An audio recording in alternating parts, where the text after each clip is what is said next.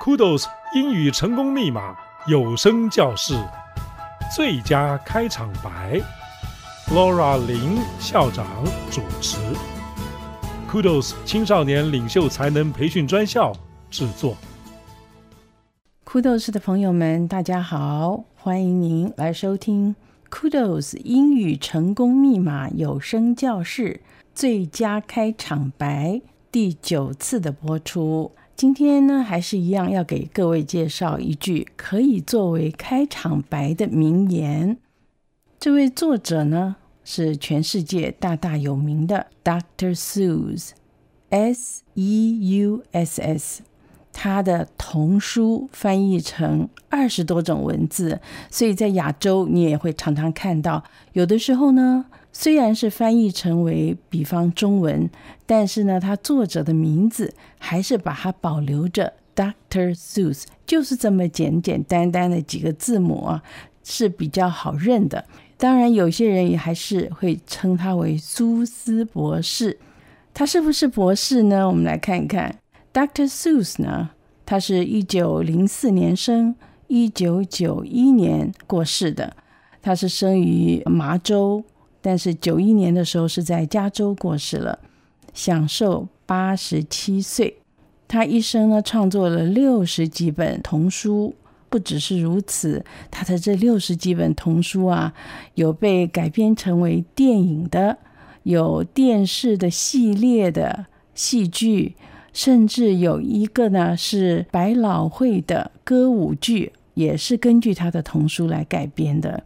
总共呢六十几本的书呢，翻译成二十几种文字，全世界卖了六亿本以上。哇，你看这个是多么惊人的一个销售的数字！可以说呢，二十世纪最有名、最畅销童书的作家。也是一个卡通画家，他是在 Dartmouth College 呢，常春藤的盟校之一，所以他受到一个很好的教育。College 的名字叫做 Dartmouth，我在想我们华人大概都不陌生。孩子如果要升大学的话，总是 Dartmouth 也放在名单里面，希望能够被录取。他的拼法是 D A R T。M O U T H 后面虽然是好像嘴巴那个 mouth，可是因为它是重音在前面，所以后面呢就是念得很轻。真正的念法是 Dartmouth Dartmouth College，他是那边毕业的。毕业了之后呢，曾经在广告界大放异彩。二次世界大战发生了之后呢，他加入了美国的军队里面。做什么呢？还是做他的本行？他做他们宣传部门，关于卡通动画的那个部门，由他来负责。世界大战结束了之后呢，他又再回到了童书的创作。那这以后呢，就不得了，尤其是一九五七年创作了《The Cat in the Hat》，帽中的猫啊，那个帽子，我想大家可能都看过。那个封面上面就是白色、红色横条相间的这样子的一个一顶高帽子。有趣的、充满了精力的这只猫呢，常常就带着孩子进入了一个想象的世界了。他在大学的时候呢，就开始用 Doctor. Seuss，虽然说他的全名是叫 Theodore Seuss Geisel。他这个 Sus 是他母亲的姓氏，后面呢是他父亲的姓氏 Geisel。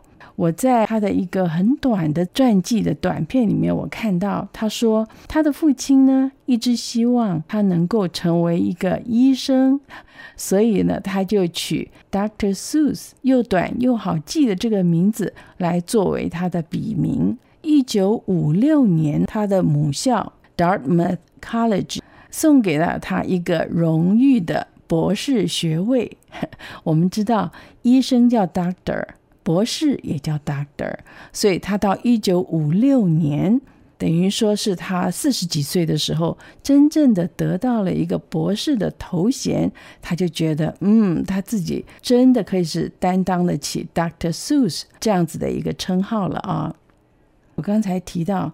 看到他他一个传记短片，大概只有四五分钟，在哪里看到呢？如果说朋友们有时间的话，不妨上这个网站看看，我觉得还不错。它就是叫做 biography .dot com b i o g r a p h y biography 传记 .dot .com 啊。那里面呢，它有一个部分，它叫做 mini biography，迷你的 biography，它大概只有四分钟到五分钟，里面就有 Dr. Seuss 的，他就讲了他一生的大概。他说呢，那个时候他写《The Cat in the Hat》是受了一个教育单位的委托，那教育单位给他什么委托呢？说。给了他两百五十个生字，就是两百五十个简单的字。那这些字都是不是互相有关联的啊？对，给他一个生字单啊，跟他讲说，我们要给孩子们刚刚开始学字的孩子们来读的这个书，你要用两百五十个字以内来写这本书，变成一本简单的、他们比较容易读的一个故事书。那他就挑挑，他就看想写什么内容呢？关于什么主题呢？他就念那两百五十个字，哎，就念到 hat，他又念到 cat，他就说，嗯，the cat in the hat，就是在他的脑子里形成了一个灵感。我说他曾经是在广告业工作嘛，他的脑筋也是很有创意的。你看这本书就让他大大的出名，大大的畅销了。以前我在台湾念书的时候呢，我们小的时候也曾经有一系列的书叫做《三百字故事》，有另外一个系列书叫做《七百字故事》。我相信呢，那个想法就和这个是一样的。给你三百个中国字，你就不要超过这三百字的内容呢。不管是写古今中外，什么事情都可以，想象的、创作的也行。另外，如果说是你到了小学比较高年级，你就可以念七百字故事，也没有什么大的问题了。我就记得那个时候，我是住在靠近同安街，那金门街有一个小小的市立的图书馆，走路过去大概十分钟到十五分钟就到了。我以前小学的时候，放学之后或者是在星期六的下午，常常就到图书馆去。到后来呢，儿童的图书区，我记得把书全部都看完了，就觉得说好希望能够多一点书来，并不代表说我阅读能力很高，而是说那时候童书太少了，所以那个时候就包括了那个三百字啊、七百字故事啊这样子的 idea。它是因为这样子。创造了《The Cat in the Hat》，这就是在那个 biography.com 里面 mini biography 关于 Dr. Seuss 一个小故事。它的文字呢，运用的当然是比较简单。如果说是把它运用来做开场白呢，我们今天要介绍的是一段非常有人情味，听起来有点像心灵鸡汤的一段话。马上就为您来介绍。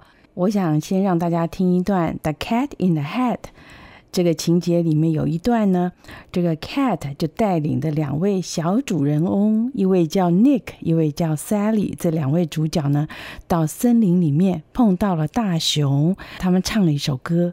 这位大熊呢，因为快要到冬天了，他说：“我马上要进入冬眠了，我都快要睡着了。”那冬眠。两位小孩子就问他，Sally 就是说，什么是冬眠呐？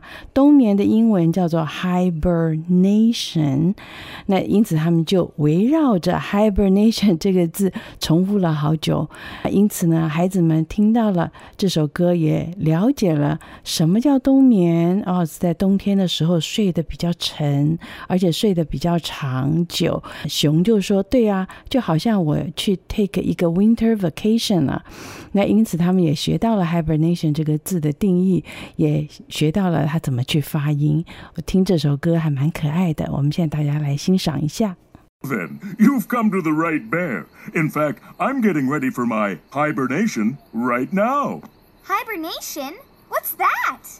It's like a very deep sleep, a very long, very uh, uh deep sleep.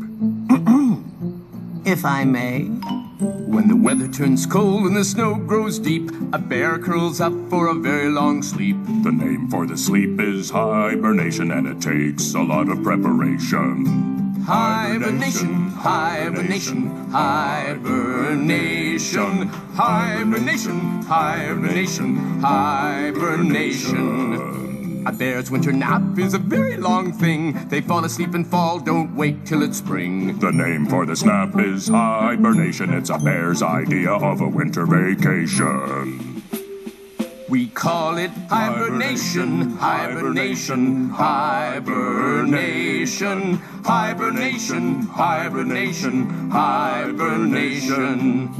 Hibernation, hibernation, hibernation, hibernation, hibernation, hibernation. 我们就请由我们的教练 Mr. Rothschild 所选择的啊，这第九句的名言呢，由 Evan 老师来把这一句朗诵一遍。Endings. Don't cry because it's over. Smile because it happened. Dr. Seuss. 不要因为事情结束而哭泣，要因为事情曾经发生而微笑。如果说你在即席演讲的时候运用它，在一个开场白里面，主题不管是提到了一件好的事情结束了，不管是友情啊，或者是一个好人对世界的一个贡献呐、虽然事情结束了。不要哭，不要掉眼泪，因为事情曾经发生，我们就要觉得高兴啊。所以我说它有点像一个心灵鸡汤。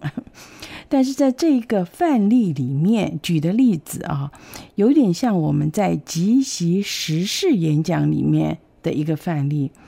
即席演讲呢，大概有这两种规则很不一样。我们谈到了即席演讲，我们以前曾经谈过，你都要做三方面的一个分析啊，three points of analysis。即席的时事演讲的话，我们叫 extemp，这样子的一个项目和即席演讲就不太一样。那顾名思义呢，它是要把时事里面的议题，最近发生的一些时事新闻，把它带到你的演讲题目里面来，然后要发挥。那当然，这种的准备又更困难了一些，未来我们会再谈一下。但是这一次的范例里面呢，Mr. Rothschild 把他提到了一个二零一四年六月的时候。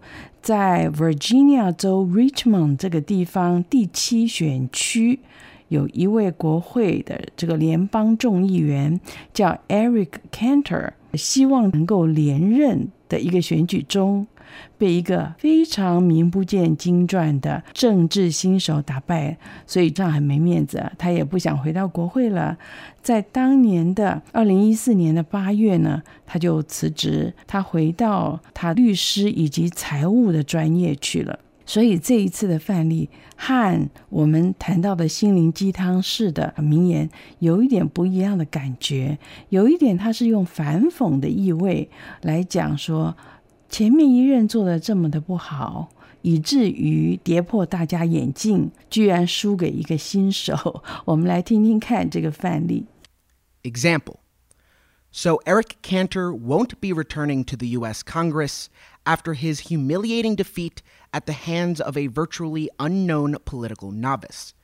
To Cantor, we can offer only the comforting words of Dr. Seuss Don't cry because it's over.